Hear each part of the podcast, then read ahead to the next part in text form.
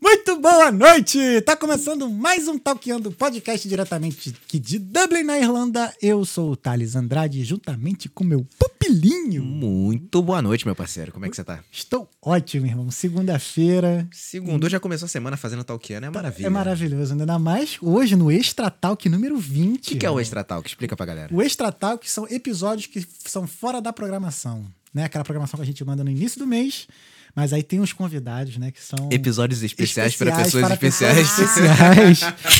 e aí a gente, né, abre a agenda. Não, a gente coloca mais um na agenda que é o Extra Talk para trazer essa pessoa maravilhosa para cá.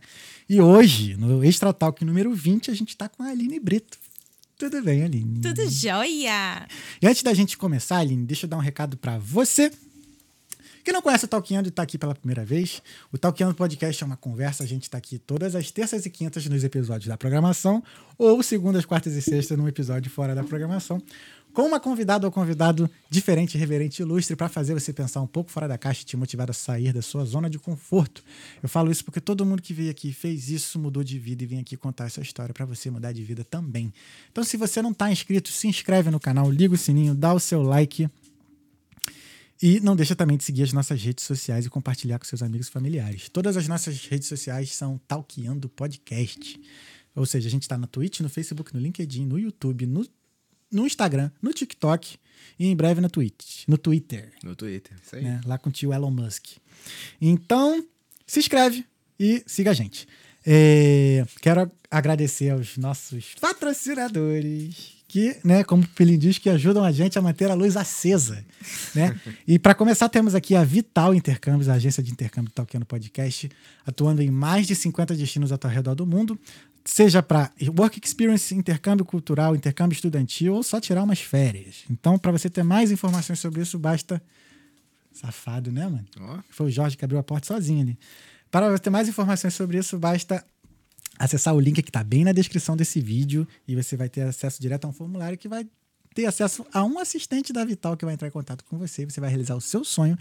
Quem sabe de estar aqui com a gente também, né? Então. E também temos a Fato Pervoy. Você que é tipo pupilinho ali, com aquela cara de descendente italiano. Né, meu filhinho? isso aí, parceiro. Lá de. Lá de. Como é que é? Da De- Toscana, Da né? Toscana Da do. Meyer. Tá ligado? Porém, né, você talvez não possa ser o pupilinho, mas você pode ter uma descendência ali europeia, seja italiana, portuguesa, espanhola E polonesa. e polonesa. A Fato Pervoy atua. atua até portu... Eu falei portuguesa? Falou português. Falei português. Então, para você pode ah, ter o seu. Ah, caramba, realizar o seu sonho, né? De, de ter o passaporte vermelhinho e ter acesso à Europa e ao resto do mundo com a Fato Pervoy. E também na descrição desse vídeo tem um link direto lá para você falar com a Bia da Fato. E por último, mas não pior, melhor. Hoje ela tá aqui com a gente. Quem vai falar dessa patrocinadora é a Aline Brito Beauty Clinic que tá aqui. Deixa eu dar. Bem-vinda, Aline. Muito obrigado por você ter Obrigada. aceitado o nosso convite. E obrigado por ajudar a gente, né, a realizar aqui tudo isso. que? Estamos juntos.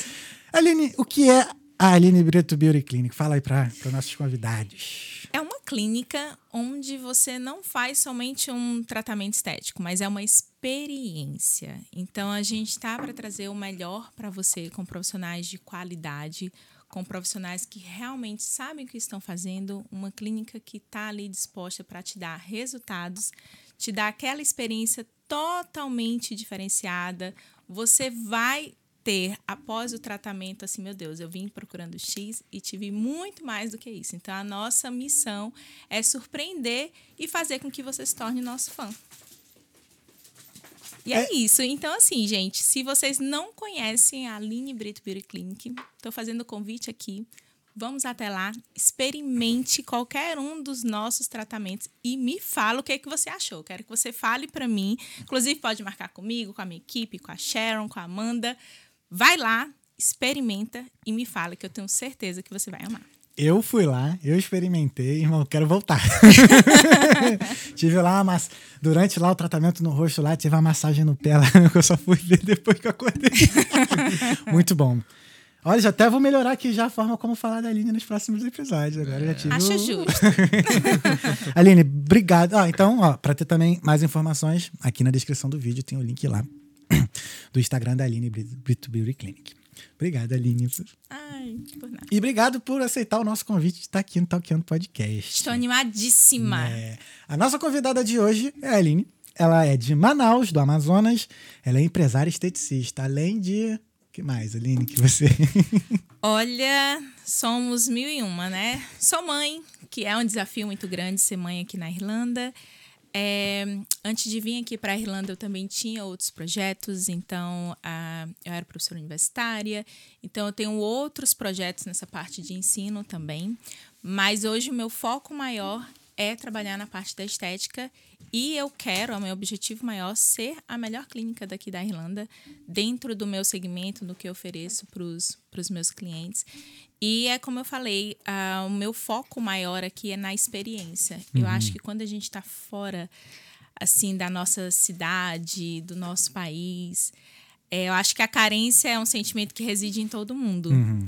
E muitas vezes a gente procura um serviço brasileiro para ter aquela empatia. A gente quer ter sentimento de pertencimento. Uhum. E às vezes, quando você vai para esse lugar, nem sempre você sente que aquilo, nossa, fui, tô uhum. investindo e tô saindo frustrada. Então, desde que eu vim para cá, e eu já fui em alguns locais brasileiros que eu saí frustrada, hoje o meu maior foco, assim, meu maior target é que o meu cliente ele sai assim, que eu possa surpreender cada vez mais o meu cliente. É o meu foco. Eu quero, não quero ter clientes, eu uhum. quero ter fãs, sabe? É o, é o meu foco dentro do meu legal. consultório. Essa é muito boa. Eu não quero ter cliente, eu quero ter fãs. Isso é legal. É, porque quando você gosta de uma coisa, uhum. você fala daquilo. Sim. Porque você, assim, é a propaganda mais barata que tem. E é que realmente funciona. Porque, cara, só vai. Só vai uhum. que vai dar certo. Você vai gostar né? Então, assim, não tem aquela. Então, você realmente se torna fã, você fala muito melhor. E você só fala do que você gosta. Do que você não gosta, ou você se cala, então é. você fala mal, né? Isso é, isso é que nem um pouquinho do, talk, do Talkando aqui. Aqui você fala. Ah, não esqueci de falar as regras do Talkando aqui. Você fala ah, do que você regras. quiser e não fala do que não quiser. Simples assim. Tá Ali, mas por que, que você. Pô, com tantas habilidades assim, por que, que você escolheu logo a estética? Lidar assim com a. com a autoestima das pessoas, né? Então, a minha formação de base, eu sou fisioterapeuta, né? Então, no uhum. Brasil, eu sou fisioterapeuta. E assim que eu me formei, para quem não sabe, né, o mercado da fisioterapia no Brasil não é um mercado muito fácil. Então, eu comecei tendo experiência trabalhando em hospitais, então, fisioterapia no Brasil, trabalhando em UTI. E financeiramente foi uma péssima experiência.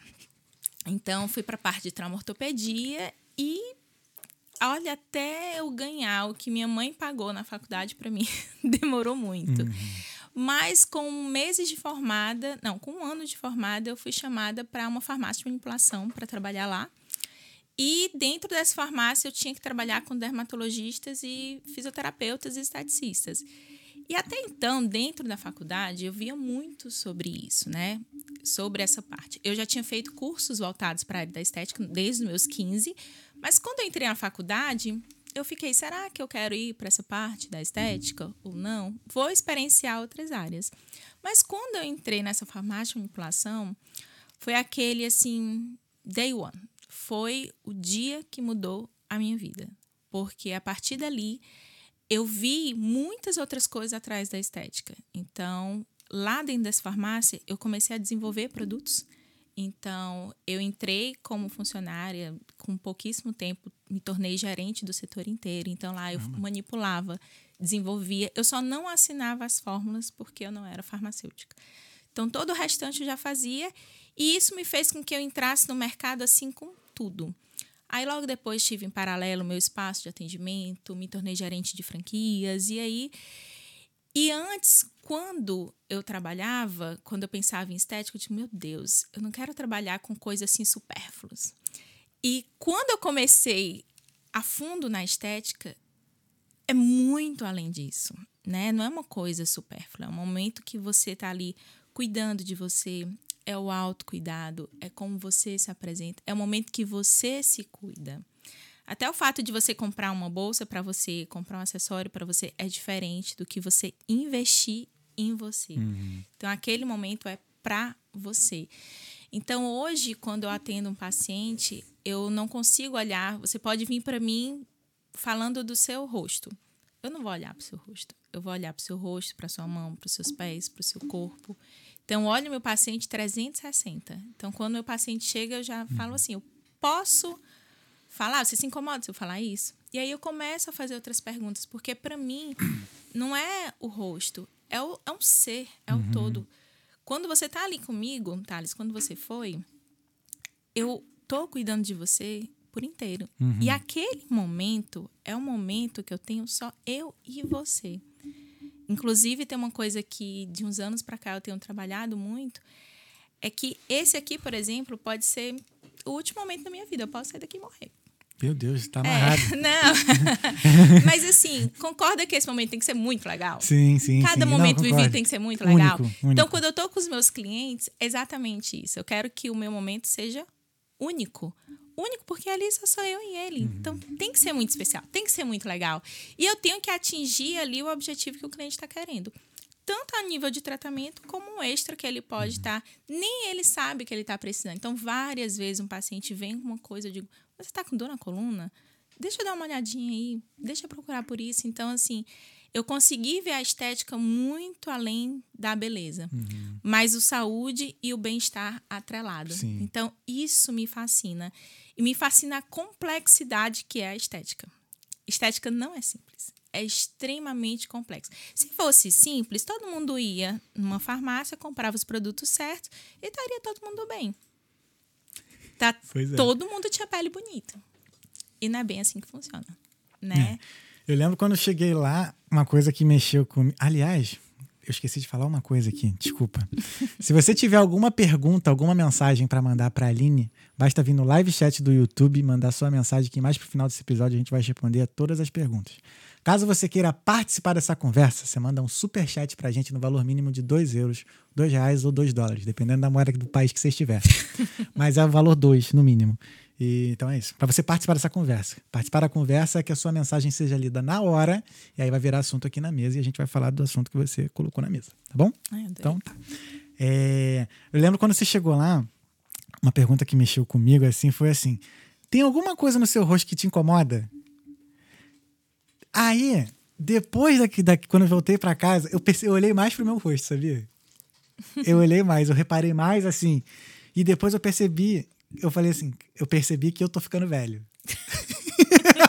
Não era essa a intenção. Não, eu sei que não era, mas me fez assim refletir em mim. Fez olhar pra mim.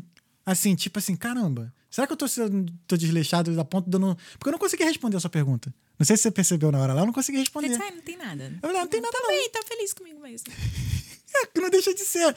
Mas assim, quando você para e pensa assim, na questão estética, tu olha assim, caramba, realmente, assim, tem mais pé de galinha agora. Eu tô mais, agora tem- vou fazer 35, né?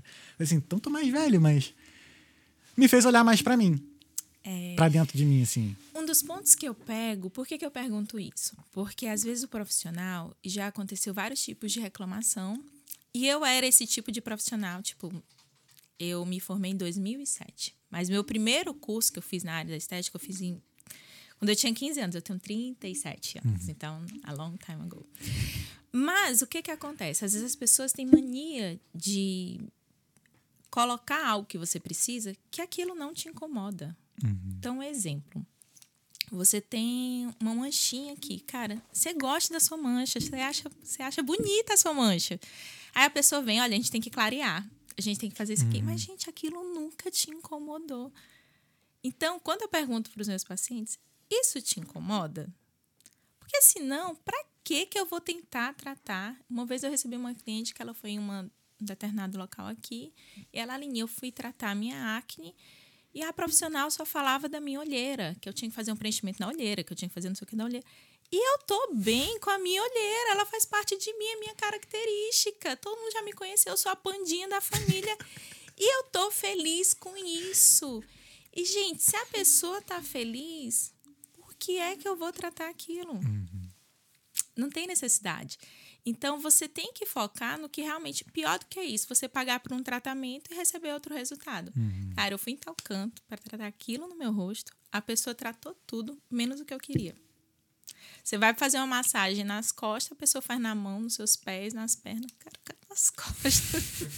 Entende? Então, assim, eu tenho que focar no seu objetivo, não é o meu objetivo. É o que é para você. Então, isso é muito importante. Quem vai me dizer é o meu paciente, não sou eu. Por isso que eu sempre pergunto: tem alguma coisa que te incomoda? Tem alguma coisa que você não não está gostando, que você percebeu? E por outro lado, esse detalhe de você se perceber, o você se tocar, a gente está vivendo num mundo tão corriqueiro, é tudo tão rápido. Os dias atuais, a internet, tudo. vo- A gente não vê as coisas acontecendo. Então, um dia você se olha e você, meu Deus, nossa, eu tô isso, tô aquilo. E é isso que não é para ser uma coisa, não é para ser traumatizante, mas é para ser gostoso. E o envelhecer, você pode envelhecer sim, mas você tem que envelhecer assim bem. Não é que você tem, mas quem não quer envelhecer bem? Ah, tô feliz. Né? As rugas, ninguém vai conseguir chegar aos 70, zero rugas. Mas a gente tem como chegar aos 70 muito bem, né? Então, e são cuidados e constância, é o que eu falo para meus pacientes. Não tem segredo. É a constância. E também não tem essa questão, quem é meu paciente, se tiver alguém aqui, pode falar. Eu não empurro o tratamento. Eu faço o que você precisa. Então, quando você chega, isso é, acho que é o que mais gera a fidelização dos meus pacientes. Porque quando eles chegam, eles dizem assim, Aline, eu tenho vários clientes, vários. Se tiver um deles aí, por favor, se pronuncie. É, manda um oi aí pra gente. É, eles e não dizem- deixe de se inscrever também. Eles dizem assim, eles só marcam. Eles dizem assim, eu não sei o que eu vou fazer na linha. Eu só marco e vou. Pô, quando, quando a gente confia no profissional assim, é a melhor coisa. Eu, eu faço muito isso com barbeiro. Quando eu tenho um bar, por exemplo, eu tive um barbeiro lá no, no Brasil que eu fiquei com ele, lá ele, sete anos. E eu chegava lá na cadeira dele, eu chegava lá, ele falava, e aí, qual vai ser? Eu falei, mano, não sei. Que tu decidir aí tá decidido, cara. Isso é muito bom, muito confortável. Não é gente. gostoso? E você que tá morando fora, você tem aquela pessoa que, que cuida. É, eu atendi uma paciente semana passada que fazia um ano que ela não vinha. Quando ela chegou, eu lembrei exatamente dela, da história dela, não sei o que. Ela, Alinho, eu não acredito. Porque ninguém quer ser mais um na multidão. Eu não tenho paciente das duas, paciente das quatro, paciente das cinco. Eu tenho o Thales. É o meu paciente Thales que vai chegar daqui a pouco. É ele. Ele é um ser, ele tem uma história, eu conheço ele. E eu amo isso. É o que eu mais amo no meu trabalho. É acompanhar a evolução dos meus pacientes. Quantos pacientes eu já chorei junto? O paciente chegou.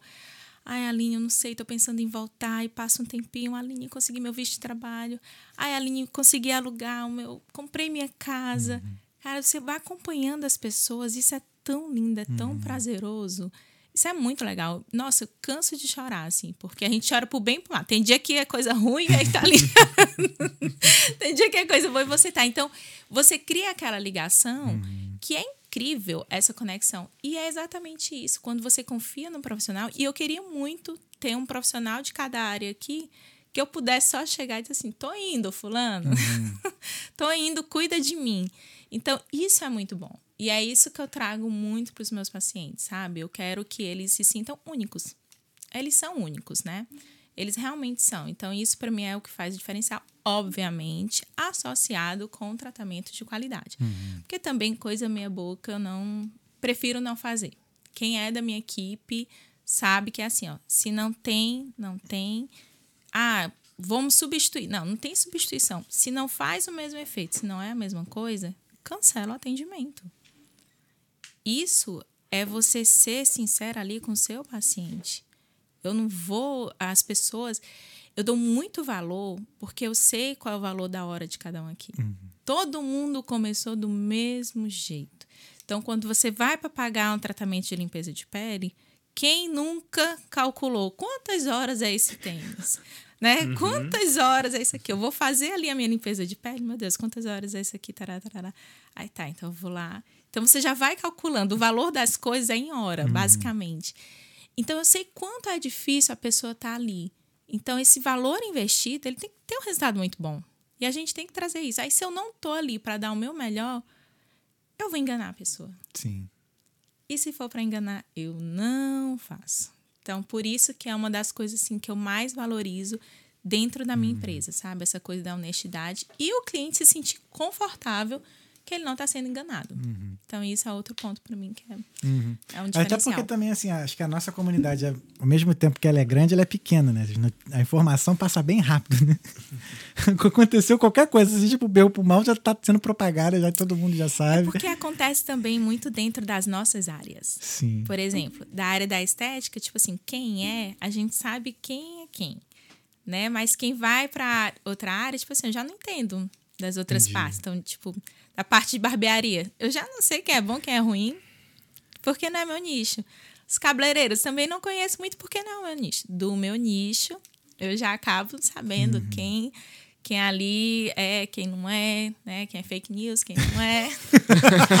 Toda área tem, né, gente? Toda área tem, né? E a gente tem que ir em busca dos melhores. E eu acredito que todo mundo, quando vem pro mundo, de forma geral, a gente tá aqui para fazer o nosso melhor, né? Você não quer fazer mais um podcast. Não. Você quer ser o melhor. Né? Você dá o seu melhor. Pode não ser o melhor do universo, Uhum. mas o orgulho da gente é dar o melhor que a gente, Que a gente tem para oferecer Exato, exatamente. o melhor nas nossas condições. Então, eu, dentro do- das minhas condições, que graças a Deus já evolui muito, mas eu dou o melhor para os meus pacientes dentro das minhas condições. Inclusive preço, né? Então, tipo, eu trabalho para oferecer o melhor para os meus clientes no preço mais acessível possível. Então, inclusive, a nossa empresa passou pouco tempo por uma por um processo de ajuste de valores, exatamente para que o valor que a gente cobre seja realmente o valor justo a ser pago, né? Nem mais, nem menos. Eu não quero estar ganhando em cima de outra pessoa. Eu quero só o justo para uma empresa se sustentar, obviamente tem minha lucratividade. Não sou filantropia, gostaria. O meu lady dia- lord, ele pede o meu salário, ele pede dinheiro, então assim, eu tenho muitas contas a serem pagas, então não tem como eu fazer filantropia.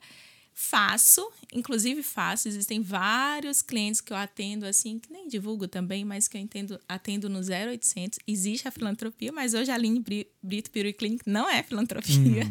Eu tenho contas a pagar. Sim. Mas tudo isso tá, tá dentro, né? A clínica de estética começou no Brasil, né? Então, não. Não. Não. E tu tá aqui há quantos anos, Aline? Eu vou fazer dia 31 de outubro, quatro anos. Caraca, tá menos, tá menos tempo que eu aqui. Eu tô a fazer seis agora em novembro. É, eu vou fazer quatro anos. Caramba. Na real, no Brasil, como eu te disse, fisioterapia não pagava muito bem, Uhum. mas no Brasil eu tanto trabalhei dentro de clínicas, então fui gerente de grande clínica, tive meu espaço, sim, mas é, eu acabei indo para outras áreas. Então foi onde eu fiz meu mestrado em biotecnologia. Então meu mestrado era voltado para patentes, por isso que eu sou muito ligada em produtos. E comecei a dar aula, então assim, dava aula em universidade. Então eu era literalmente assim a mulher polvo, então fazia tudo. Então estava dentro da clínica porque eu não acredito num profissional só de teoria. Eu acho que a gente tem teoria e prática, então junto ali eu trabalhava na farmácia, que até hoje eu dou consultoria para farmácias daqui. Então vem produto do Brasil para cá, eu faço o teste e eu devolvo os resultados para lá. Então, trabalhava na parte como professora universitária, em pós-graduações, e além de cursos de extensão, de cursos mais curtos e tal. E antes de vir para cá, eu estava trabalhando dentro de uma empresa que desenvolvia equipamentos para estética. Então, era da parte do P&D. Então, era eu junto com a galera de engenharia.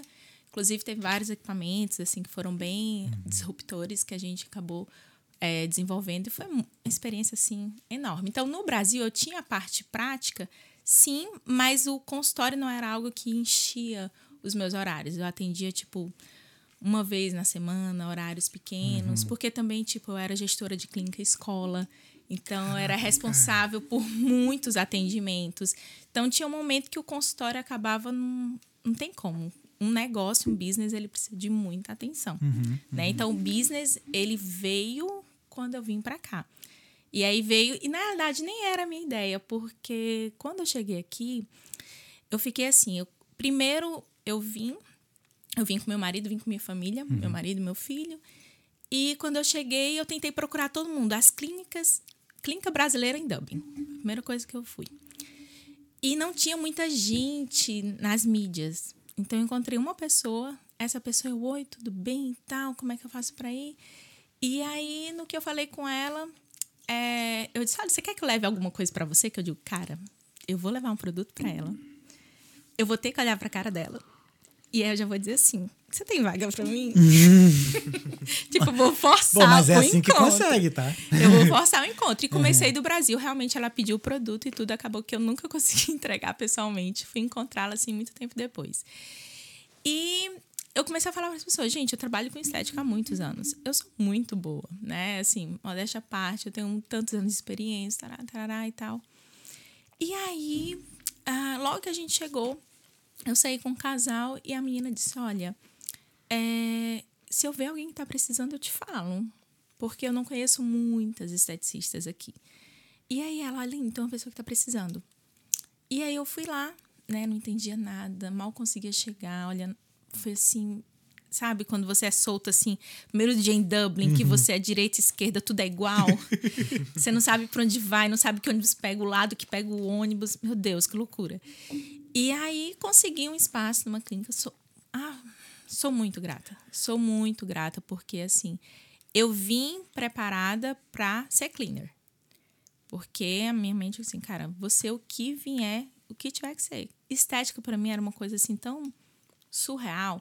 Mas como eu também tinha construído uma história no Brasil, eu vim com um budget bom, uhum, né? Então, assim, tanto é que meu intuito era chegar aqui e ver o que, que eu precisava fazer. Até então, pensava que era só eu entrar no processo do meu diploma de fisioterapia. Mas fisioterapia aqui não trabalha com estética. Então, não ia adiantar. E o meu mestrado de biotecnologia, eu só iria trabalhar se fosse em farmacêutica, que não era o meu foco, uhum. né? Então, nada da minha formação, as minhas pós-graduações também, porque eu tenho, eu sou acupunturista também, tenho pós-graduação em cosmetologia, P&D, mas para cá, para o que eu queria, não ia adiantar. Uhum. E aí a pessoa dessa clínica pegou e disse assim: Olha, faz curso aqui. E aí, com três meses aqui, eu entrei no curso. Vocês imaginam, né? Muitas lágrimas no meio do caminho, porque o meu inglês. quando eu entrei, que a menina olhou pra mim e disse: Grant, eu digo, meu Deus. Isso era um uísque. o que é isso? Então, assim, foi muito difícil. Eu chorava da minha casa para o curso, eram 30 minutos andando. Eu, eu me desidratava toda a aula. Eu tinha crises assim. Mas terminei o curso, terminei o, o, o curso básico de estética. Quanto foi... tempo de curso? Olha, eu peguei a pandemia com Putz. ele. Ele é para ser por volta de nove meses, mas demorou um total de um ano e três meses. O que para mim foi ah. ótimo, porque eu pude pegar um inglês melhor, uhum. tive mais tempo para deglutir. Porque tudo que a professora falava, porque assim, eu me eu subestimei o inglês. Porque eu digo, cara, eu dava aula disso na universidade. Para as turmas, assim, ó, cheguei a dar aula para pessoal de farmácia, fisioterapia, dava palestra. Cara, a menina vem falar para mim de anatomia de pele, vou arrasar, né? Eu fiquei arrasada, porque.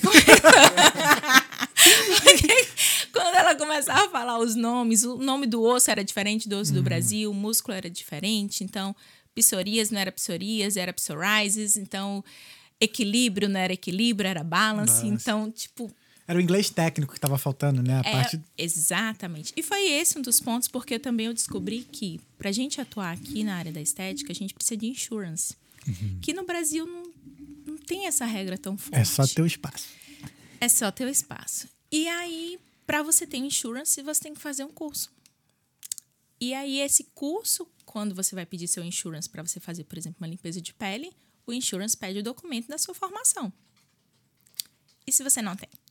Uhum. Então, com três meses aqui, eu fui atrás disso. E logo depois, eu fui saber, cara, o que, que eu preciso fazer para fazer tudo que eu fazia no Brasil?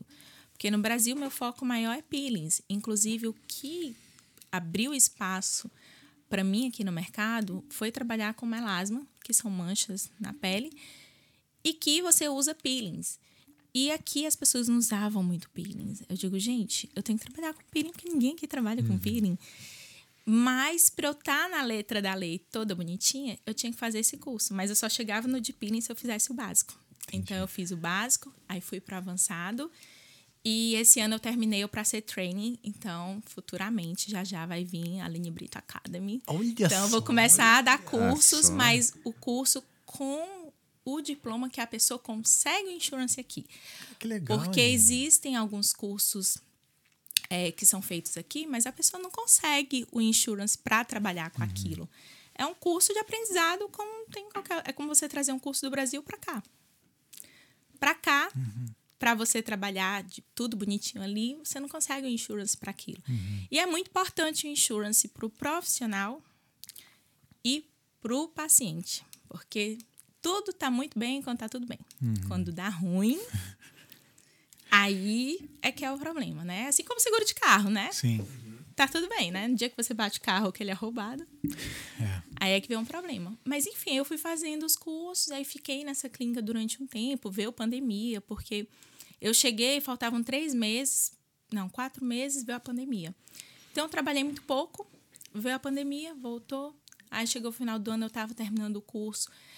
O inglês, assim, tipo, meu Deus, porque eu não tive aula de inglês, né? Eu já fui pro curso de inglês, então todo mundo era fluente, era arte na minha sala. Então eu tive que me virar e não tinha ninguém para dizer assim: olha, eu não tô entendendo, né? Então eu tinha que me virar. Eu tinha uma professora muito, muito pesada comigo, ela não tinha paciência.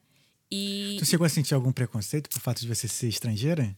Senti, senti assim a ponto de um dia eu sair chorando para casa, assim, no meio da aula, parei no meio da aula, porque assim, além do inglês, né, ela fazia questão de assim, ela não tá me entendendo. Ela não me entende. E a nossa cara é muito latina, né? Então, não tem o que fazer, né? E aí você já se sente inferiorizada porque o sentimento assim do inglês, meu Deus, meu inglês não tá igual e tal. Então várias vezes eu chorava, queria desistir, aí só pensar, meu Deus, o dinheiro do meu carro, eu não vou perder o dinheiro do meu carro, porque aqui não se devolve dinheiro, você paga no início do curso. Sim. Então meu dinheiro já tinha ido. A desistência era por minha conta, eu não ia receber o dinheiro de volta, né? Mas assim, foi ótimo, foi maravilhoso.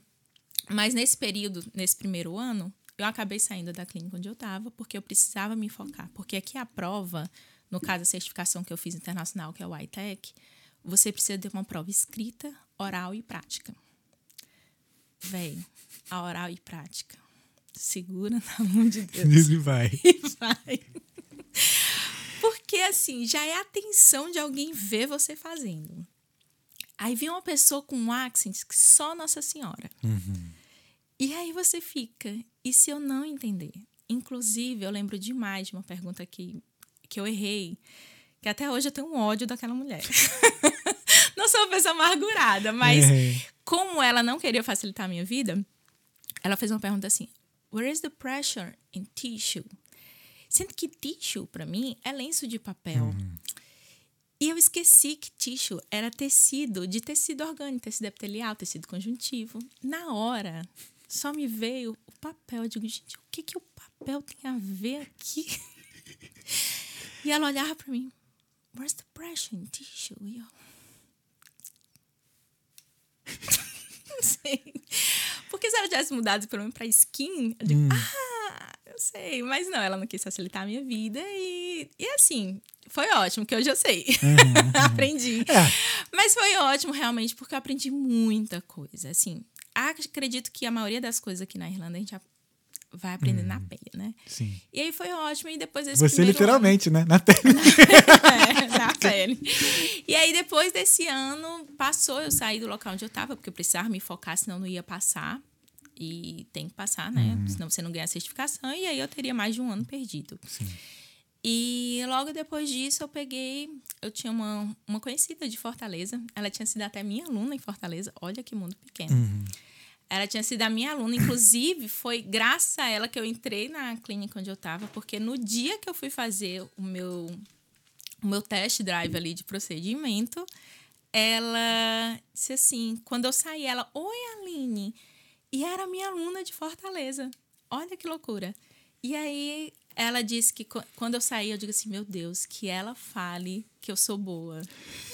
E ela disse assim: Nossa, quando você saiu da sala, eu disse: Essa era a melhor professora da universidade. Ela é muito boa, e não sei o que, não sei o que. Tanto é que eu fui chamada pra lá e tal, e foi ótimo. E aí, quando eu saí, ela, Aline, vamos dividir uma sala? E aí, nós dividimos a sala. Que pra mim, assim, cara, eu acho que o, a maior dificuldade pro empreendedor é, não só daqui, mas é porque do Brasil acho que a gente já é meio acostumado aos empréstimos. Aqui a gente não tem muito como pedir empréstimo para iniciar um negócio. É quando você abre o seu espaço físico. Quando você diz assim, meu Deus, além do aluguel da minha casa, eu vou ter o aluguel do meu negócio. Aí dá aquele frio na espinha assim. Ai, Deus.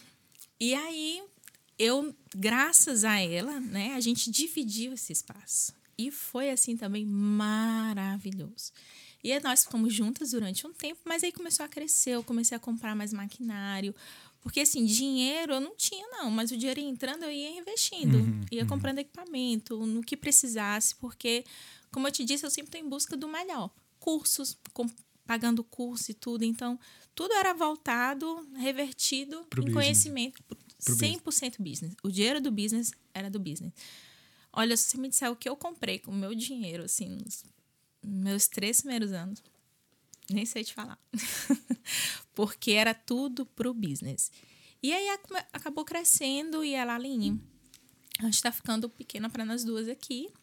E aí, dois anos depois que eu já estava aqui na Irlanda, aí eu fiquei com a sala só para mim. Outro momento. Ai, Deus, né? E aí cabelo cai, estresse vem. a sala ficou linda porque ficou maior, ficou só para mim. Antes era muito apertado. Mas assim, inclusive depois minhas clientes, nossa, como que você atendia aqui, que era tão pequeno, dividido, eu nem consigo imaginar. Eu digo, então. E as coisas vão evoluindo e foi muito bacana. Uma coisa que eu sempre digo, até para você que tá vindo aqui, empreender aqui na Irlanda. A Irlanda é um local, eu não sei o que, que tem aqui, é muito fértil. Se você, isso é se você coloca ali o seu trabalho, a sua intenção e Uhum. vontade e rala, É. cara, tudo aqui dá certo. A energia parece que vem. um- Todo, é, as coisas acontecem, né? Nossa, você pode Muito- é trabalhar muito com o que for. Uhum. Vou, vou fazer bolo de pote. Você vende que você não dá conta dos pedidos. Exato. Né? Começa, vai- você começa muito ne- negócio aqui, acho que talvez o seu também começou assim. Começa dentro de casa e chega uma hora que, cara, tem que sair de casa. Porque cresceu e tem que crescer mais. E o negócio, às vezes, quando quebra, não foi por culpa de falta de clientes. Geralmente é gestão, sócios que brigam, são outras situações, né? Mas não por falta assim de clientes, né? Ou então, obviamente, você começou a errar alguma coisa, você começou a perder ali alguma coisa, mas aqui tudo dá muito certo e é muito rápido. É, eu já tive, eu empreendi a primeira vez, eu tinha 18 anos no Brasil, eu tive uma loja num shopping. E eu quebrei muito rápido. E no Brasil, assim, é muito mais difícil empreender. É. Mas assim, por um lado de quebrar ra- rápido é bom porque já aprende, né? E inova também, né? É. Tirando assim as, as perdas financeiras que Não, tem, é. mas assim. É porque no Brasil era exatamente isso que eu ia dizer. Você começa geralmente com um empréstimo muito grande pro Entendi, negócio. pode crer. Né? Aqui, você não, cara, não tenho de onde tirar. Vou fazer com o que eu tenho, né? Uhum. E pronto, e aí depois desse momento, esse ano foi um ano que foi outro ano disruptivo para mim, porque eu fiquei nesse lugar um bom tempo, eu amava aquele lugar, aquela sala, é, energia, mas eu senti necessidade de mudar de localização. Então eu ficava ali em Dublin 1, pertinho do Ailac, mas eu sentia necessidade de mudar. Pô, o né? local de agora é bem melhor. É, e aí, Nossa. nossa. no dia que eu fui pra lá, porque agora a gente tá ali em Dublin 2, tô pertinho ali da estátua da Molly Maloney. Então, por isso que eu falei que é bem melhor, porque ele é um coraçãozaço ali, né, Então, nossa, no dia que eu entrei, nessa primeira sala que eu tinha, durante meus dois primeiros anos lá, até um pouquinho antes de eu sair, eu ainda não acreditava que ela era minha. Então, todo, eu, eu, me, eu me comportava como se fosse a minha funcionária. Porque eu não acreditava que aquilo era meu. No dia que eu fui para Dublin 2, eu digo, gente, eu não acredito que eu estou aqui, nessa rua. Nessa rua que eu passava, eu achava o canto mais lindo de Dublin, eu tô aqui. Assim, eu chorei horrores, só não chorei mais porque não dava tempo. Porque tem que trabalhar pagar as contas. Porque o aluguel é bem mais Isso é muito caro. bom. Mas assim, foi muito bacana porque eu mudei e aconteceu outra coisa disruptiva. Eu abri uma segunda sede. Então, eu abri uma segunda sede em Clane, em Kildare. Porque hoje eu moro, antigamente eu morava em Dunleary, hoje eu moro em Selbridge. E Selbridge é bem próximo de Clane, eu tive uma oportunidade muito boa de alugar um outro espaço lá. Uma amiga estava fazendo um repasse, ela, Aline, vai, vai que eu tenho certeza que vai dar certo.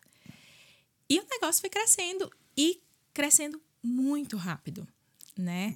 E claro, em paralelo a tudo isso, como eu disse para vocês, fazendo curso, comprando tecnologias, testando, é, eu sou daquela que só vai para venda depois que é testado, retestado. Então o MVP é todo. Tem coisas que eu faço MVP que vai para, vamos supor, um procedimento, um protocolo novo, que eu sei que aquilo ali já dá certo, eu coloco o MVP para venda para ver se roda na venda. Mas equipamento novo, por exemplo, eu adquiri uma tecnologia agora e essa tecnologia não passou no teste. Eu comprei a máquina, a máquina ficou três meses sem eu receber um centavo dessa máquina uhum. e a máquina não passou no meu crivo. Não vou ficar com a tecnologia e nem passo meus pacientes. Então, nenhum paciente nem vai chegar a ter nenhum tipo de contato com ela, porque foi uma tecnologia que para mim não, não deu certo. Então, até por vir pela farmácia. Então, na farmácia, quando a gente produz um produto, quando a gente registra um produto, como eu tenho vários produtos registrados, são vários crivos, Anvisa, não sei o que uhum. e tal. Então, assim, aqui eu tenho muito cuidado com isso. O que é que vai para o meu cliente? Então, só vai o melhor. Uhum. Hum, nada menos que o melhor vai para o meu cliente. Então, isso fez muita diferença. E aí, esse ano, é, tanto eu mudei de localização, como eu fui abrir um outro local em Klein, porque Kildare é uma área que tem uma demanda muito grande. Está crescendo também, né? Muito de é, new development. É, e quem mora ali não quer vir para cá. Uhum. Você quer tudo pertinho. Dublin começa a ficar muito longe, uhum. né? Então, foi também um momento, assim, disruptivo é, de ir para uma localização nova, pra, sendo que, para mim, lá é mais é, desafiador eu tô desbravando muito mais, porque hoje a minha clientela lá é maior arte do que brasileiro. E aí esse é um ponto muito importante, uhum. porque é da onde eu, dentro do curso, a, o que, que eu queria quando eu fui fazer o curso? O papel, obviamente, porque a expertise toda eu tinha, uhum. mas o que, que eu queria saber? Eu queria saber o que, que os artes querem, que é diferente do que o brasileiro quer. Uhum. Muita gente então... vai lá pedir para tu pintá-la de laranja? não, não, porque eu não ofereço esse serviço. Tô brincando. Mas, é, mas assim, uhum. tem o, o. Eu preciso entender o que cada um quer, o approach de cada um. Inclusive, quando eu atendo pacientes artes, eles falam, eu digo, não, porque o atendimento do arte é diferente de um atendimento de um brasileiro. Aí ele, mas por quê? Aí eu disse, ah, você quer que eu fique falando a sessão inteira com você? Aí ele, eles gostam do silêncio. Silêncio, assim, que às vezes é ensurdecedor, uhum. mas eles gostam. Eles gostam muitas vezes de ficar só na sala. Não estou generalizando, uhum. mas é o uhum. padrão de atendimento aqui. Né? Então, assim, o, o toque é muito limitado, as conversas são limitadas, o procedimento em si. Então, dependendo do procedimento que eu for fazer, se eu tiver com uma brasileira, um brasileiro, eu falo de um jeito. Se for com arte, é totalmente diferente. Então, o approach, uma limpeza de pele, por exemplo. Você vai para uma limpeza de pele, o que é que você pensa? vou tirar meus cravinhos. Né? A limpeza de pele uhum. que é uhum. ensinada aqui, tipo, eu fiz meu curso, eu não aprendi extração de cravos. Que vai fazer, vai eu fazer uma limpeza de pele no brasileiro, com uma pessoa brasileira, e eu não tirar todos os cravinhos. Uhum. A pessoa vai dizer, cara, pessoa me enrolou. Já o ar, se você começar a apertar demais, ele se incomoda e ele não é aquele o foco dele. Uhum. O foco dele é o relaxamento, o é momento relax, sim, mais voltado para o spa. Então, assim, tem muitas nuances, inclusive de legislação. Então, tem coisa que aqui é coisa de GP e que eu no Brasil fazia dentro do consultório. Tipo o que? Você pode falar? Posso, posso. Por exemplo, a tirar um grão de milho, por exemplo. É um grão de milho é como se fosse uma, um sinalzinho branquinho que geralmente você tira no consultório. Então, uhum. Então, tipo assim, aqui no curso eles não ensinam a retirar, que é um procedimento super simples. Ele, ah, se aparecer, manda pro GP. Que burocracia, cara. Aí você fica. E ao mesmo tempo, por exemplo, muita coisa aqui que você vai estudar é muito raso. Então, assim, é até para quem quer ser esteticista aqui, né, que provavelmente uhum. deve ter pessoas aqui ouvindo, se você ainda estiver no Brasil, faça muitos cursos no Brasil. Faça porque é, aqui a forma de ensino da Irlanda é muito diferente. É mais rápida e eles querem muito. No Brasil a gente chama isso sala de aula invertida. Eles querem que você estude muito mais em casa uhum. do que ali no face to face com eles. Né? No Brasil é o contrário. Tipo assim, você tá muito mais. O professor só volta a pegar na sua mão e escrever junto. E o que você precisa fazer em casa é só reler o que foi visto em sala Sim. de aula. Aqui tem coisa que não apareceu nem na sala de aula, nem no papel e cai na prova. Cara, é bizarro. né? Então a gente tem essas, essas diferenças. Mas hoje o meu business é um challenge muito grande, né? Então, no momento que eu tô, inclusive, cresceu a um ponto de eu não dar conta. Então, eu comecei a não responder meus clientes, Thales. Eu não conseguia. Caramba. Porque se eu tô atendendo, você é o único. Sim. Mas os outros que estão ali no meu celular eu não conseguia responder. Então, foi um momento que a empresa cresceu, o faturamento também cresceu, mas eu tive que contratar pessoas. E aí foi onde eu contratei uma gerente, exatamente para dar o melhor. Então, são as etapas do business que a gente vai indo para estruturar. Então, hoje, no momento que eu tô, tô reestruturando de novo todo o meu business para estar tá cada vez melhor, né? Porque quando a gente pensa em business é isso. É pensando no melhor, o que eu tenho de melhor a oferecer. Onde que eu tô falhando? Então, a pergunta todos os dias é: onde é que eu tô falhando? Como que eu posso corrigir para o meu serviço estar em excelência? Então, Caramba, eu vou dar uma de JJ, eu vou anotar essa agora. eu, já, eu vejo o JJ Podcast, ele anota. Na hora que o convidado tá falando, É, anota. peraí, peraí, fala essa frase Rapidinho, de fala novo. de novo aqui. Onde é que eu tô errando? Onde foi que eu errei? É, Cara, ter ele ligado. Nossa, que aula, hein, Pupilinho? Sempre muito Ah, bom ouvir que aqui, aula. que é direto da fonte. Eu me amarro Caramba, nisso e aqui. tu, se imagina, tu não se imaginava que em três anos, quatro anos depois tu ia estar quase abrindo franquia, né? olha, não. Não? Hum, de- na realidade, eu vim pra cá pra desacelerar. É mesmo. Ah, vamos voltar um pouquinho. Pô, você tinha uma, uma vida boa. Vamos dizer, boa assim, pô. Você tinha tua empresa, trabalhava, já dava aula. Cara, e abrir mão disso tudo pra vir pra Irlanda pra meio que recomeçar do zero, sabe? Passar, que nem a Natália falou, umas humilhaçõezinhas, né? Assim, que não dá nada, mas que faz parte. E por que, que você abriu mão disso tudo e veio pra cá? Sabe? Excelente pergunta. Num frio do cara. Então, é, eu trabalhava muito. Eu ganhava muito, muito. Eu não tenho, eu tenho zero para reclamar sobre ganho de dinheiro no Brasil. Então, Até porque você começou cedo, né? Com 18 anos já abrindo loja no shopping, não foi? é, e assim, e eu nunca fiz só uma coisa, Thales. É, eu sei Eu como sempre é fui muito, eu sempre tive na minha mente, eu vim de uma família simples, Uhum. pobre. Eu nunca, minha faculdade foi feita com fiéis. Eu terminei de pagar a faculdade quando meu filho nasceu, 2007 para 2015.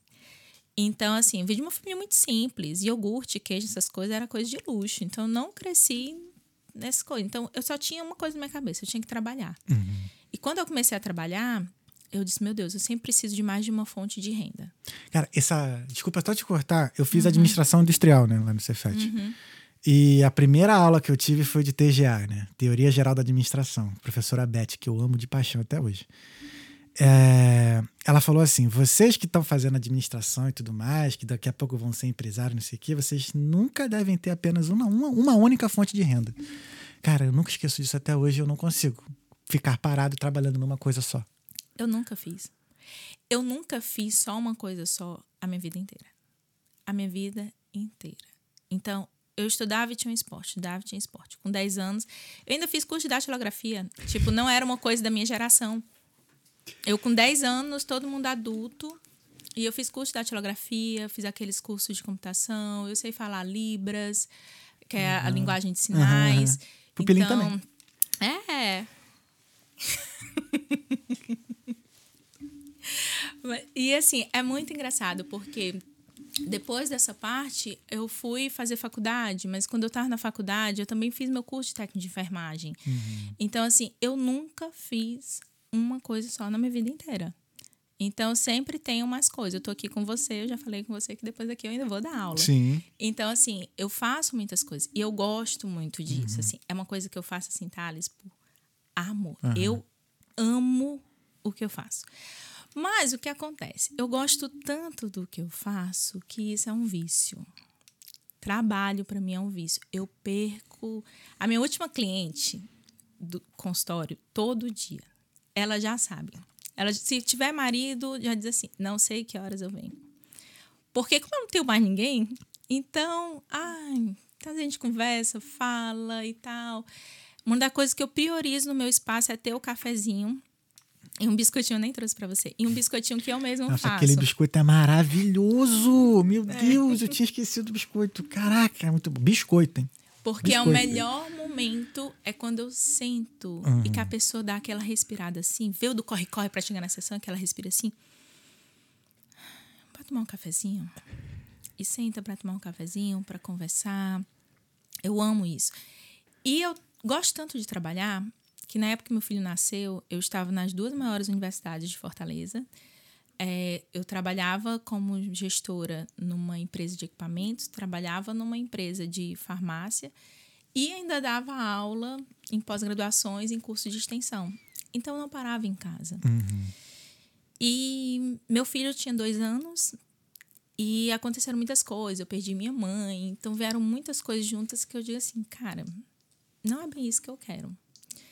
E meu sonho sempre foi morar fora. O bendito do inglês, né? Que a gente acha que entra por osmose. Deveria. Mas eu queria muito ir para fora e tal. E o meu marido é TI. Ah, E aí eu disse assim. é, e ele chegou, ele não estava feliz na empresa. Na época eu ganhava três vezes mais que o meu marido.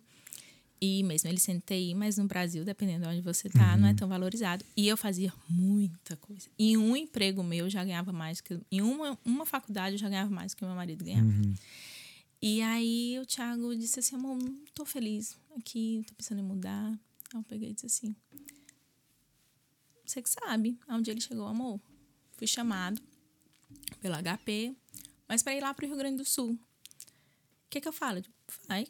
Ele, eu posso ir processo seletivo? E ninguém, ninguém assim, Herol, achava que eu ia largar tudo, porque tipo assim, eu estava no ápice da minha carreira, grávida do meu filho, eu ganhei prêmio internacional de trabalho científico. Então assim, tipo, eu dava, eu participava de todos os congressos nacionais e internacionais. Então, tipo assim, quem que vai largar tudo para ir para um outro estado e tal?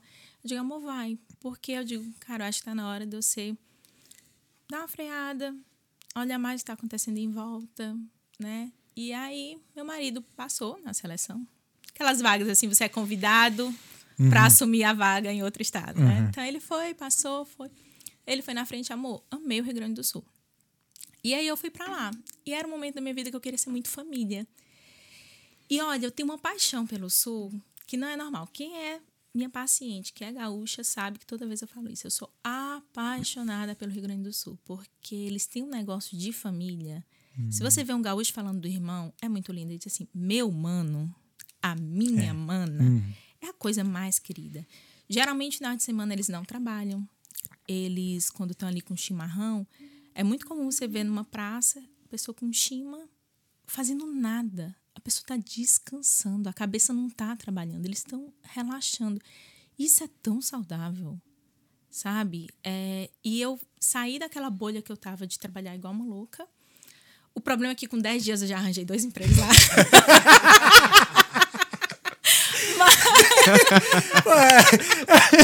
Ah, é por isso que é tranquilo pra você se mudar, né? De tu vai te arrumar de emprego, pô? O meu marido ficou e disse assim, Aline, eu não acredito. Ele, eu crente que tu ia sossegar durante um pedacinho, mas foi maravilhoso o tempo lá. Mas quando a gente foi, eu falei uma coisa pro meu marido. É, entre nós dois, porque meu marido já tinha o inglês fluente, ele já falava desde 18 anos. Aí eu disse, olha, entre eu e você, você tem mais chance de conseguir vaga pra gente sair. E como a gente tava já, ele estava numa empresa, uma multinacional, eu digo, olha, sai para a empresa que você tá, tenta aí, a gente experiencia morar fora. E se não der certo, ó, não deu, ó, a gente volta, porque eu não tenho medo. Inclusive, quando eu saí, eu deixei todas as portas abertas. Cada universidade que eu saí, eu digo, olha, eu tô indo. Avisei com seis meses de antecedência, tará, tará, e falei, olha, se nada der certo lá, pelo amor de Deus, deixa pelo menos uma disciplina para mim. E todo mundo, não, não se preocupe. Sem trabalho você não fica. E tará, tará. Cara, isso é muito bom, cara. É maravilhoso. É melhor do que seguro-desemprego. Olha, eu vou te falar que uma vez eu vi uma pessoa falar pra mim uma frase que eu demorei muito pra falar, que foi assim: eu não tenho medo de ficar desempregado. Primeira vez que uma pessoa me fala, falou isso, eu fiquei assim: esse cara é louco. E logo depois eu falei essa frase de cara, no- hoje, no ápice da carreira que eu cheguei, que eu cheguei no topo da minha carreira, eu fiquei assim: eu não tenho medo de ficar desempregada. Depois que eu saí do Ceará para Porto Alegre e que eu comecei a dar aula em Santa Maria, que eu comecei a trabalhar numa empresa de equipamentos e que eu ainda voltava para Fortaleza para dar aula. Então, assim, cara, você não fica assim, Uhum. né? E claro que isso, né, fruto, na época eu muito tava trabalho. é. Muito esforço. foi de 2009 para 2019, Thales, eu conto nos dedos quantos finais de semana eu tive. Eu conto. Se eu curti, assim, 10 finais de semana, exceto feriados, e olhe lá, dependendo do feriado, eu conto nos dedos. Então, assim, é muito trabalho. E aí eu disse pro meu marido, olha, eu vou te dar um deadline, você tem dois anos pra gente ir pra fora. Caraca, mandou Aí serinho mesmo. Foi, porque assim, poxa, eu deixei tudo, Sim. tudo pronto, todo mundo me conhecia, todo mundo sabia quem eu era, eu não precisava provar nada pra ninguém. Uhum. É, eu já estava num momento que as palestras que as pessoas me pagavam, eu recebia por uma palestra de uma hora 400 reais. Então, assim, eu já estava num nível muito bacana. Isso foi em 2018. Então, assim, eu já estava num nível bacana. Né? Não é que ele me forçou, eu fui porque era o momento que eu queria ir, mas eu queria fazer daquilo uma escada pra gente ir pra fora. E aí passou um ano, eu cheguei pro meu marido, pô, e aí, tu ainda não tentou nenhuma, nenhuma seleção, nada? E aí passou um tempinho, aí ele foi participar de uma seleção, e aí passou. E em menos de dois meses a gente viu, foi muito rápido. Foi muito rápido, porque essas empresas assim grandes, quando querem botar papelada, tá, às vezes eu vejo clientes minhas esperando seis meses, quatro meses, cinco meses. Cara, com 40 dias a documentação estava pronta. E aí nós viemos, sendo que eu nunca pensei que a gente ia vir para Dublin. Eu sempre pensei que a gente iria para os Estados Unidos. Hoje eu agradeço muito a Deus não ter ido para os Estados Unidos, porque a galera lá, eu já sou workaholic, então se eu tivesse ido para lá eu nem iria respirar. Então, ainda bem que eu vim pra cá, né? Fora que mulher não ia poder trabalhar, a primeira coisa que meu marido perguntou na entrevista foi: Minha mulher, pelo amor de Deus, vai poder trabalhar? Porque se ela não puder. Porque Se não puder, Se não puder, o casamento acaba, filho. acontecer. Foi a primeira coisa que eu perguntei. Não tem nem salário. Eu vou poder trabalhar? Ele, pode. E aí a gente veio, sendo que eu tive vários outros challenges, porque assim. É muito bacana. Nossa, Aline, você veio com seu marido. Que vida maravilhosa. Não, gente, eu vim com um filho, né? O que que se faz com um filho? Você trabalha? Você estuda? Um filhinho de quatro anos, lindo e maravilhoso? Não. Então, assim, como é que você faz assim o samba do crioulo doido com seu filho? Né? Nem sei se nos dias de hoje pode falar isso. Pode, desculpa. aqui pode. Aqui pode. Aqui é liberado. Então, aqui é assim, liberado. Até porque são dois pretos aqui. Que bom, porque a família do, porque a família do meu pai toda é. Então, Então a gente tá com. Em casa eu a posso gente tá com falar. lugar de fala. Tá com então, lugar de tá fala, com lugar tá de e o papai ainda é carioca, como você. Aí, disse. tá vendo? Ainda, pô. tá em casa. Então, assim, é, então, nesse processo foi muito difícil, porque quando eu comecei a trabalhar, inclusive no primeiro local, gente, eu nunca trabalhei mais de três dias aqui em Dublin. Porque eu não podia trabalhar. Porque o máximo que meu, meu marido conseguia era dois dias de home office. E o outro era sábado. Então, eu sempre trabalhei três dias em Dublin. Então, tudo que eu construí era é trabalhando em três três, dias. Então, eu não trabalhava em horários normais. Eu tinha paciente de sete e meia da manhã. Eu morava em Dunleary. Eu pegava o primeiro ônibus às seis. No frio, esses dias assim. E pegava o ônibus, vinha quando o ônibus atrasado. Quantos meus primeiros clientes, assim, que eu chegava atrasado, assim, com cara de pastel, dizia assim, me desculpa, desculpa. Mas era ônibus, fazer o quê, né? Então, eu atendia, cansei de atender de sete e meia da manhã, oito e meia, nove horas, dez horas da noite. De fora, eu tenho uma, uma a querida Adai, que é uma cliente maravilhosa, que hoje nós somos amigas, que aí ela pega e fala assim, a Aline é muito engraçado, porque eu lembro uma vez você saindo do consultório com duas sacolas cheias de toalha para lavar em casa, dez e meia da noite.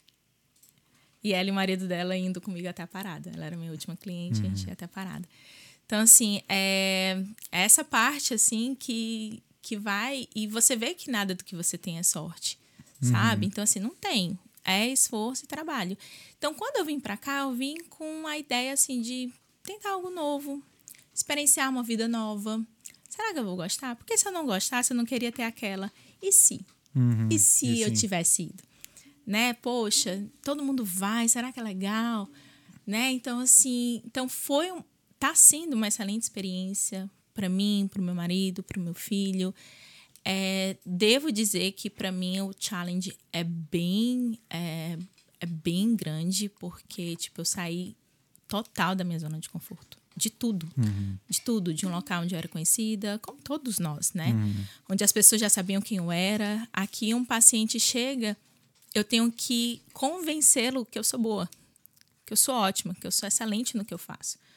Que ele pode relaxar ali que ele vai ser bem cuidado e bem tratado é, e que eu sei o que eu estou fazendo. Então, muitas vezes o paciente vem e eu tenho que dizer: olha, é, eu trabalho há mais de 10 anos, eu sou fisioterapeuta, eu tenho mestrado, eu tenho isso. E não é no sentido de esbanjar, mas é porque, infelizmente, aqui a gente também está num momento que a gente tem muitas pessoas que se dizem não ser, que se Que dizem, dizem ser, e, e não não são. são. Então, tá todo mundo frustrado também. Porque já foi num profissional, um exemplo, para cortar um cabelo, não cortou o cabelo direito, já aconteceu isso comigo com meu filho. Então, vai num local para fazer uma unha, não faz uma unha direito. A pessoa fazia unha em casa e da noite pro dia virou manicure profissional. E não tem nada contra você mudar de pro- profissão. Não é sobre isso que eu tô falando, mas é sobre serviços de excelência. Qualidade de serviço. Enquanto é uma unha, que é uma coisa simples, um cabelo que cresce, e um rosto que queima. E um rosto que mancha, que é a sua porta de entrada, né? E aí? Então, por muitas vezes eu preciso convencer o meu paciente que eu sou boa no primeiro encontro, porque depois que ele sabe é ótimo, mas no primeiro encontro, o que eu não precisava no Brasil. Então, realmente assim, saí muito da minha zona de conforto. E o challenge, né? Porque eu não só trabalho, fora isso, eu tenho uma casa, eu sou esposa, eu sou mãe, né? Então, assim, tenho meus outros projetos, como paralelo a isso, eu estudo, como eu fui fazer o curso para ser professora aqui, que é outro challenge, é outra coisa para você. Você também tem insurance para ser professor.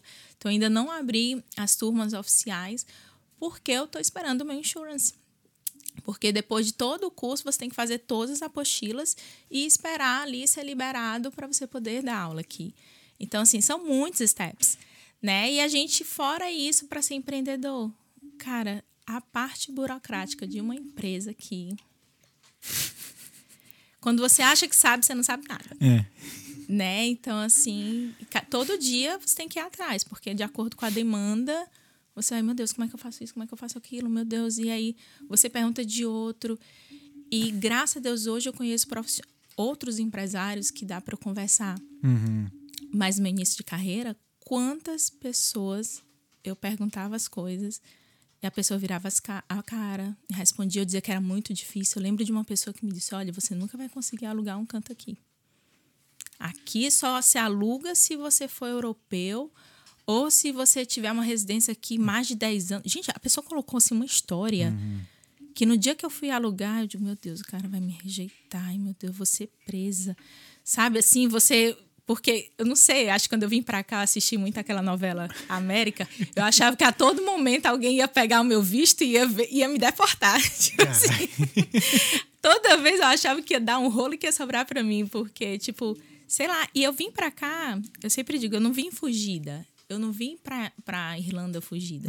Então eu vim pra experienciar algo novo e pra fazer tudo muito direitinho, muito bonitinho. Então eu tô aqui pra escrever uma história bonita, né? E são esses steps que a gente vai, vai fazendo e que deixa a gente feliz. Então eu gosto muito do que eu faço. Eu amo, amo, amo. É uma paixão, assim. Eu tenho um tesão pelo meu trabalho. E isso eu acho que é o que faz as coisas serem tão leves, tão gostosas, sabe? Então, assim, não tem sofrimento. Nada do que eu tô falando aqui, tipo assim, Dá pra perceber, Lili. é sofrido. É, não é sofrido, é gostoso. Até os Tem um- momentos ruins, assim, ruins, assim, vamos dizer, os mais difíceis, você tá falando de uma forma assim. Ah, É, e assim, é que nem uma cliente falou, tem lágrimas no meio do caminho? tem. Ah, a gente é bem hidratado. Mas tá tudo certo e faz parte, gente. Você escolhe qual é a batalha que você quer, que você quer. E aí é isso. Eu já sou muito seu fã, de verdade. Ah! É, feliz. como é que. E pra gerenciar esse tempo todo, Aline? Pra gerenciar Ah, o seu é tempo. difícil, né? Porque assim, eu já pergunto isso desde o Brasil, porque desde cedo você aprendeu a gerenciar, né, o, o seu tempo, assim, né? Que acho que é uma coisa que eu tenho dificuldade, né? Eu também sou de fazer bastante coisa, mas eu tô aprendendo a gerenciar isso, sabe? De organizar o dia, do que, que eu vou fazer. Ainda tô nesse aprendizado, sabe? Ah, eu, esse é o meu, esse é o meu, essa é a minha maior dificuldade. Por sério? Ainda fazendo tudo, você vai virar professor. Meu Deus. É porque. É, Pupilinho, tu pode pegar aqui pra mim, por favor? Posso? É, é porque o que que, o que que a gente tem? É, quando a gente tá ali com os pratinhos, uma vez eu vi uma mulher falando sobre isso. No dia que eu sou uma, uma boa mãe, eu não sou a melhor empresária. No dia que eu sou a melhor professora, eu não vou ser a melhor mãe. Então, assim, a gente não consegue ser tudo 100%. As pessoas me perguntam, como é que você dá conta de tudo É, isso? Isso era uma pergunta que eu ia fazer também, né, Gi? Eu não dou. Eu não dou. E tem dias que eu me sinto super frustrada. Tem muitos dias, assim, que eu me sinto frustrada, que eu me sinto assim, um nada. Então, tipo, tem dia que eu digo assim, meu Deus, que tipo de mãe eu sou? Sou uma mãe ruim. Tipo, meu filho tá com febre, vou deixar meu filho com com meu marido e vou trabalhar. E aí, tipo assim, isso daí é um dos pontos que a gente tem que aprender a conviver, né? Então, tipo assim, se é o que eu gosto, por exemplo, meu filho tá de férias, né? A parte fácil de vir com família. Dois, gente, as férias aqui na Irlanda não é uma coisa para aqui a Irlanda foi feita para as mães não trabalharem. Porque são tantos midterms, é um, umas férias enormes, as férias de dezembro. Então, assim, meu filho passou dois meses de férias. Como que se trabalha? Então, aí eu, eu paguei meu filho, né? Eu paguei por hora, foi. Ele ganhava 50, cen- 50 centos por hora. Levava o tablet e eu ia atender. E ele ficava na recepção e eu ia atender. Porque mamãe tem que trabalhar. E meu filho também ele tem que ver que a mãe dele trabalha, que a mãe dele é, estuda, que a mãe dele faz coisas para que a gente possa viajar. Então, toda vez eu falo isso pro meu filho.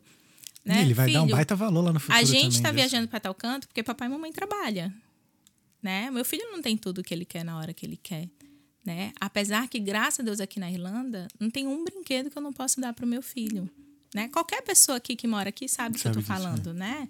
Então um brinquedo muito caro vai ser 100 euros, assim, que você se esforçando você vai dar pro seu filho, mas assim ele não tem na hora que ele quer, porque ele tem que ver o valor do trabalho. Então quando ele foi trabalhar comigo, ele ganhava 50 cents. Eu viajei há pouco tempo para Portugal, aí ele ganhou 20 euros no total, ele trabalhou bastante. E aí eu disse: tá aqui, meu filho, você trabalhou, tá aqui o seu dinheiro.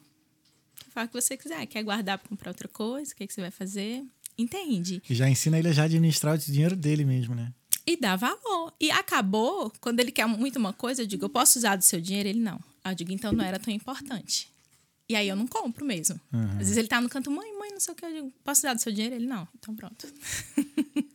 Que então, interessante. é, então assim, tipo, não é fácil. É, a gente nunca, acho que uma mulher, ela nunca vai conseguir ser tudo 100%, assim. Não dá. No dia que eu tô muito boa num canto, a minha casa tá desarrumada. E é uma coisa que eu tenho que conviver, né? Então vai ser um dia que teve um dia que tava muito corrido na clínica na mudança, passei duas semanas sem lavar roupa. Claro que meu marido é um puta de um parceiro. Nossa, eu não tenho marido. Eu conheço meu marido desde a época da escola, né? Então, assim, eu tenho um partner real. Então, meu marido é o meu parceiro, é meu amigo, é tudo. Então, assim, é graças a ele que ele dá conta, desde quando eu tinha quatro aninhos, de ficar com meu filho enquanto eu trabalho. E muitas vezes eu chego 10 horas da noite. Então, não é só ficar com o Theo. É o dia inteiro. Fazer almoço, lanche, dar conta. E sem reclamar. Meu marido não reclama. Meu marido nunca reclamou pra mim. Nunca. Então, assim, isso é que, como as pessoas sempre falam, do lado de uma grande mulher tem um, um grande homem. E vice-versa. Então, meu marido é a minha maior mola impulsionadora. Às vezes, quando eu várias vezes assim eu não queria atender gringa. Eu digo "Ai, amor como é que eu vou cancelar essa paciente última hora? O que eu vou falar? É fazer os textos assim. Eu digo como que eu vou pedir para ela tirar a roupa? Ai meu Deus porque ela vai fazer uma massagem precisa tirar a roupa. Como é que eu vou olhar assim para irlandesa super tímida? Tira a roupa para mim. Então eu entrava assim num pânico um pânico real né? E aí e não é bem por aí né, que, a- que as coisas vão. Então, meu marido ficar calma, relaxa, amor, tá dando pra te entender. Inclusive, assim, agora eu passei num. Agora não, né? Desde o ano passado que eu faço vários stories em inglês. E tem dia que o inglês, assim, tá muito ruim. e aí, meu marido, amor, só vai. Faz. Porque poucas pessoas têm coragem de fazer. Porque vai ser julgada disso, aquilo, aquilo outro. E, gente, não tô nem aí. Os meus clientes da arte de outras nacionalidades, se eles estão entendendo, eu dei o meu recado. E quem for aí um perito em inglês, whatever, não tô nem Paciência, aí, né? Então, tô focando nisso. Então, realmente, para mim, assim, foi, é um dos.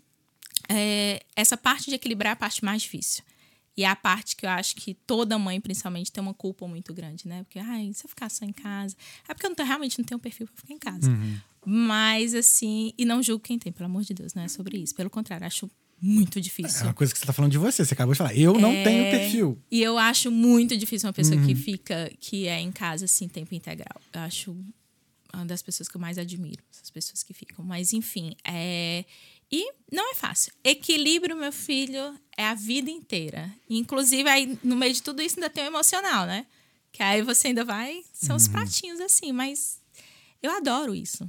Adoro, adoro. Quando, quando tá parado demais, eu arranjo uma, uma coisinha porque tá parado. Caraca. Uau. Eu tô sem palavras aqui. que irado, Eline. Caraca. Uau. Fico feliz. Não, pô, virou minha ídola. e, Thiago, parabéns, hein?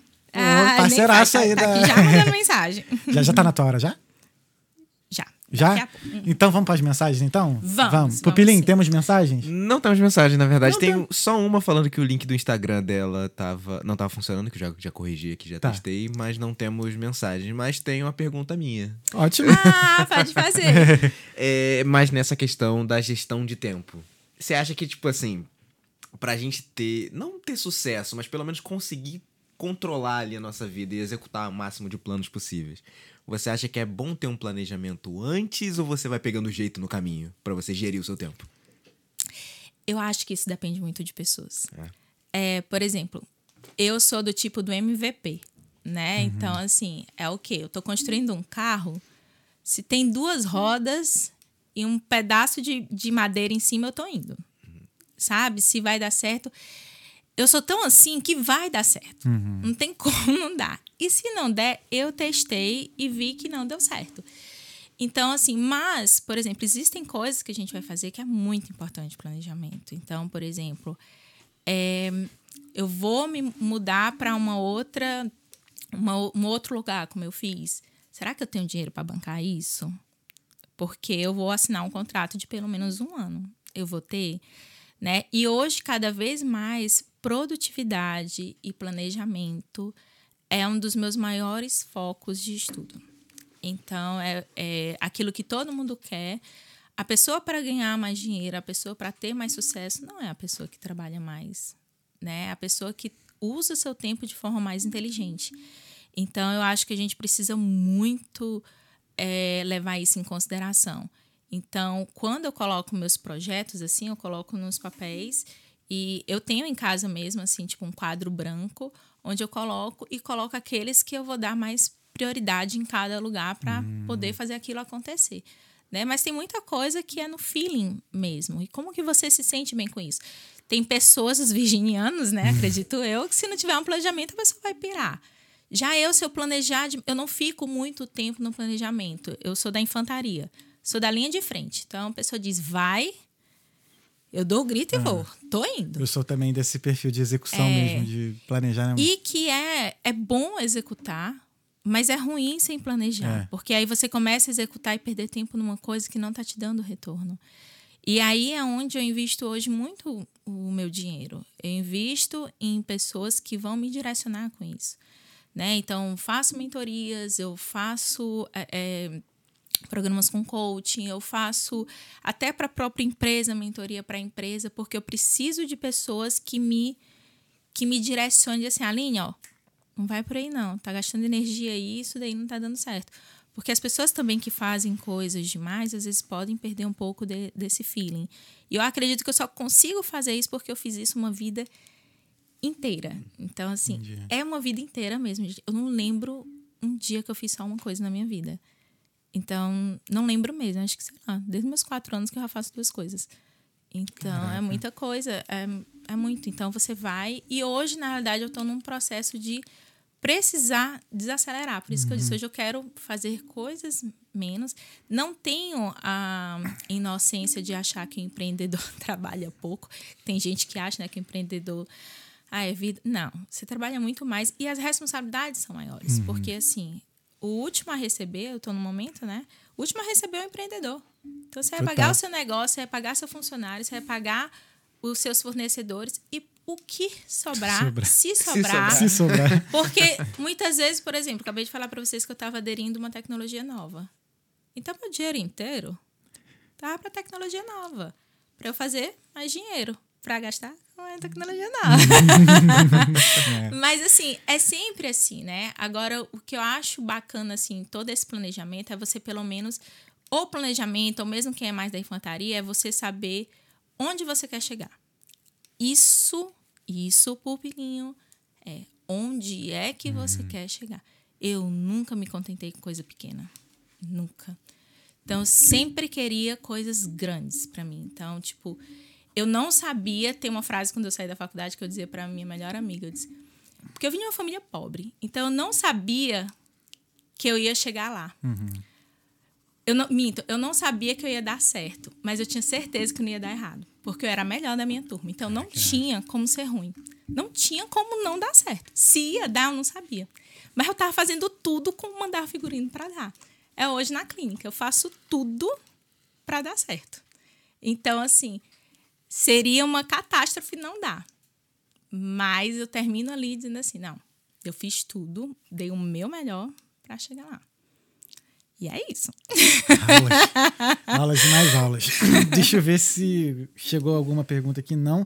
Aline, teve alguma pergunta que eu não fiz que você gostaria de ter respondido? Não, eu acho que foi tudo.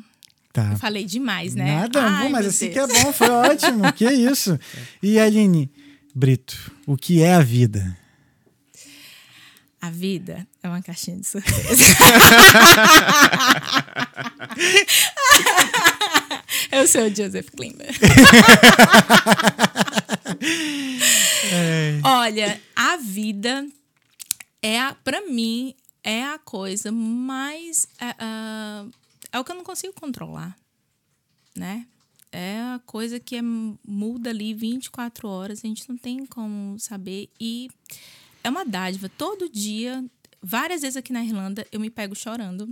Assim, emocionada, né? Não chorando, mas tipo, eu olho uma igreja aqui, eu digo, meu Deus, que igreja mais linda. Eu nunca pensei que eu ia ver uma igreja tão linda assim. Eu vejo meu filho brincar na rua, sem achar que ele vai ser baleado nem nada, e eu me emociono. Né? Eu me emociono com a minha família que eu construí. Então, a maioria das coisas que eu me emociono são coisas que não têm preço, né? Então, assim, e a vida passa rápido, rápido. Então, assim, a gente tem que valorizar muito o agora, sabe? Então, assim, eu acho que é muito, é muito sobre isso, assim. Eu acho que a vida, para mim, é, é, é uma dádiva, é um milagre. E que a gente todo dia tem que lembrar que é um milagre, que às vezes a gente esquece. Mas a gente tem que lembrar, né? Acho que é isso, não tem uma coisa tão bonita, não. Foi ótimo. Aline, obrigado. Ah, eu que Foi agradeço. maravilhoso, adorei, Obrigada. adorei. Nossa, temos mais uma ídola agora. Temos uma Com nova certeza. ídola. E seguindo aí a linha do Extra Talk de episódios especiais para pessoas, Para pessoas especiais. especiais. Ah, adorei. Aline, obrigado. Cara, foi maravilhoso conversar com você, de Valeu, verdade. Maravilhoso. Pupilim, Valeu, irmão. Tamo junto. Aline, muito obrigado. E até uma próxima. até a próxima. Gente, muito obrigado por ter acompanhado até aqui. Amanhã a gente tá de volta com a nossa programação normal. E é isso, nos vemos amanhã. Aline, obrigado mais uma vez, vai com Deus. Thiago tá, Thiago tá vindo, né, pra te buscar aí. Então é isso, pessoal. Não deixe de seguir as nossas redes sociais. Quero agradecer também mais uma vez os nossos patrocinadores, a Vital Intercâmbios, a Fato Pervoy e a Aline Brito, que tá aqui também. então é isso, gente. Muito obrigado. Fiquem com Deus. Até amanhã. Boa noite. E é isso, né, Pupilim? Fé em Deus e nas crianças. Esse foi o Talkando Podcast. Valeu! Tchau, gente. Aí, ó. Jardim veio abraçar, fi.